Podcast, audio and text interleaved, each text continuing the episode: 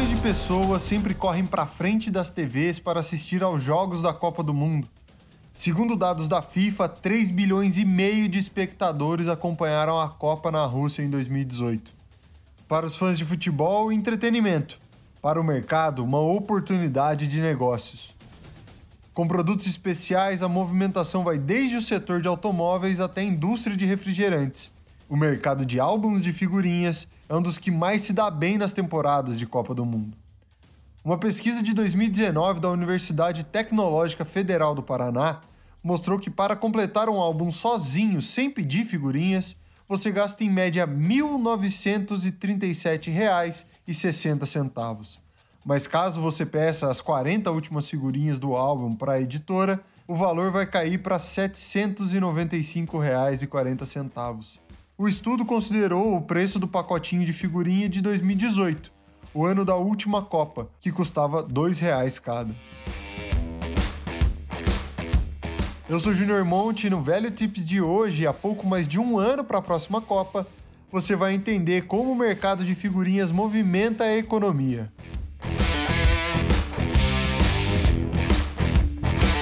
Um estudo apresentado no Congresso Brasileiro de Ciências da Comunicação em 2014 diz que os ambientes de trocas de figurinhas promovem uma interação social entre diferentes classes, raças, gêneros e idades.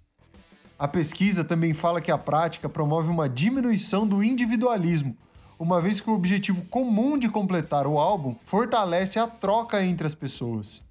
Outro estudo, agora divulgado no Congresso Nacional de Administração e Ciências Contábeis de 2014, mostra que ao completarmos álbuns de figurinhas, aprendemos algumas noções econômicas. Entre elas estão a administração de recursos, contagem e as relações de troca. Neste último ponto, o árbitro de futebol e colecionador Zé Gomes conta um pouco da sua experiência. Troquei em vários lugares, fui em vários lugares aqui em São Paulo e também já fui em alguns lugares do interior para trocar figurinha. É, é delicioso, eu não sei o que explicar a vocês. Muitas vezes meu filho dirigindo, eu abri os pacotinhos de figurinha, eu fui em vários lugares trocar figurinha. Nossa, é um hobby, é, é uma delícia, não há o que dizer. Outro colecionador é o historiador do Clube Atlético Paranaense, Heriberto Ivan Machado.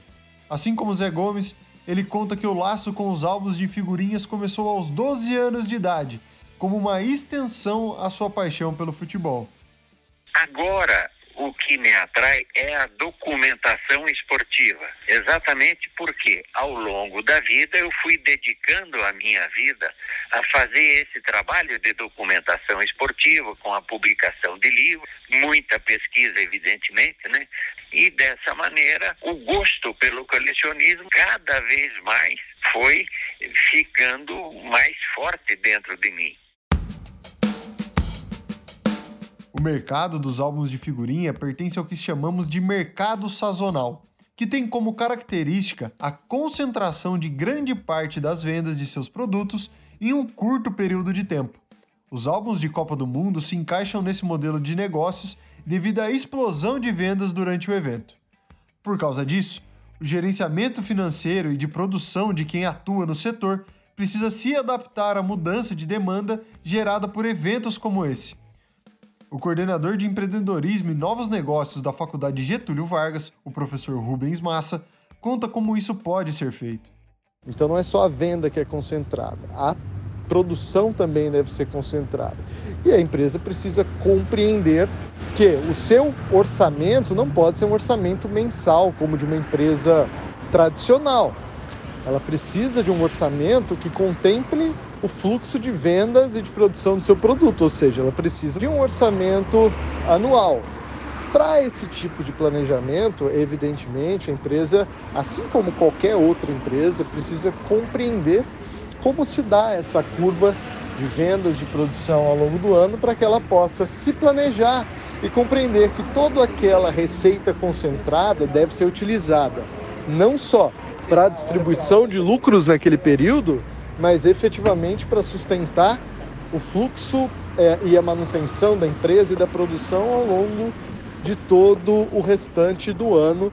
Uma das maneiras de driblar os desafios que são impostos na realidade de quem optou por seguir esse modelo de negócios é a diversificação de produtos. Eles possibilitam que o fluxo de caixa se mantenha estabelecido ao longo do ano e faz com que a empresa não seja dependente de uma data ou evento específico. No caso da Panini, que é a detentora dos direitos sobre os álbuns da Copa do Mundo, a editora apresenta uma variedade de quadrinhos, mangás e álbuns focados em outros nichos que não só o futebol.